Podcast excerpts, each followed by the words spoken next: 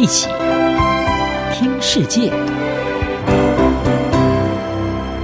欢迎来到一起听世界，请听一下中央广播电台的国际专题报道。拜登上个月十九日发表上任后的第一场国际演说，以视讯方式参与慕尼黑安全会议。他向欧洲领袖宣誓，美国回来了，承诺美国将重新肩负起领导责任。拜登强调，美国与国际伙伴必须为与中国长期战略竞争做准备，对抗中国的经济滥用和胁迫。不过，欧洲联盟有自己的利益和路线，不会再轻易事事跟随美国做法。特别是在中国与俄罗斯的问题方面，在拜登就职前两周，美国总统马克宏公开强调与莫斯科对话的重要性。他说：“俄罗斯是欧洲的一部分，无法轻易摒除，而且欧洲必须强到足以捍卫自身的利益。”就在拜登上任前数星期，欧盟与中国在去年年底敲定重要的欧中全面投资协定，而在此之前，拜登的国家安全顾问苏利文才发出警告。希望欧盟不要急着跟中国签署这项协定。即使美国政府已经重新开机，但欧洲对中国和俄罗斯已经有了自己的路线，不必然配合美国政府的目标，这对拜登构成挑战。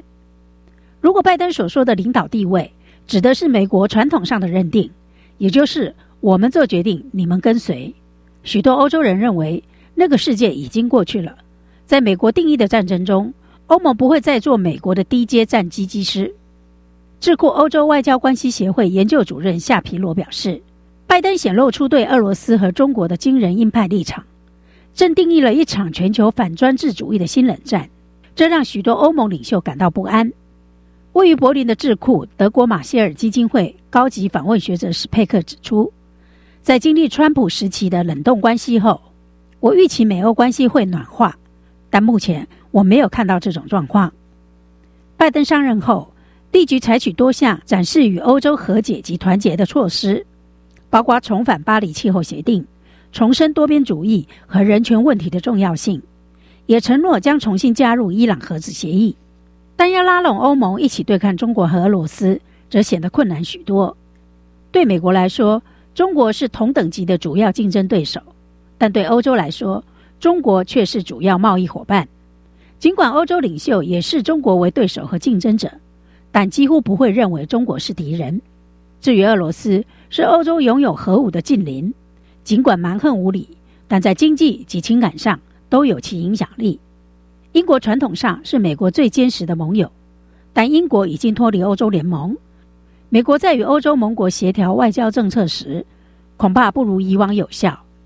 曾在美国前总统小布希政府中担任国务次卿。以及驻北大西洋公约组织大使的伯恩斯指出，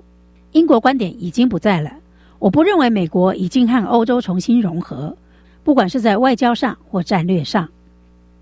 再以德国为例，渴望今年秋天大选后出任总理的拉谢特，和拜登相比，对俄罗斯和中国比较有好感。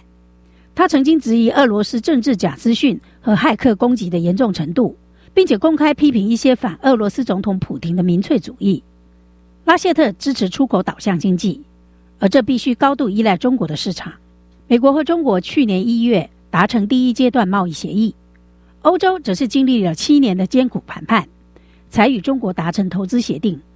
欧洲官员表示，这项协定是为了让欧洲企业取得和中国对美国企业承诺的相同市场准入。欧洲联盟负责贸易政策的主管魏恩德表示，没有理由让我们在赛场上承受不公平。凭什么我们要坐着不动？欧洲投资协定被批评未能保护劳工权益，还必须获得欧洲议会的批准，预料最快年底才会进行表决。而再一次的，基于对抗中国，必须取得欧洲的重要合作，拜登政府似乎不再阻挡。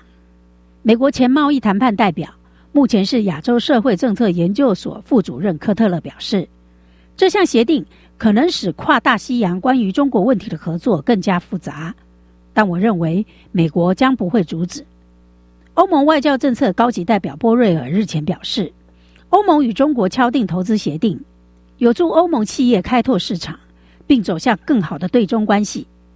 波瑞强调，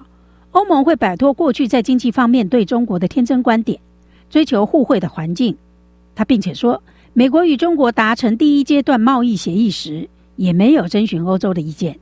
波瑞维指出，与中国不是永远对抗，彼此是竞争对手，也是伙伴。欧洲不但要与中国签署投资协定，也会就香港、新疆和五 G 等问题进行谈判。欧洲和美国还是有很多事情可以充分合作的。以上专题由杨明娟编辑播报，谢谢收听。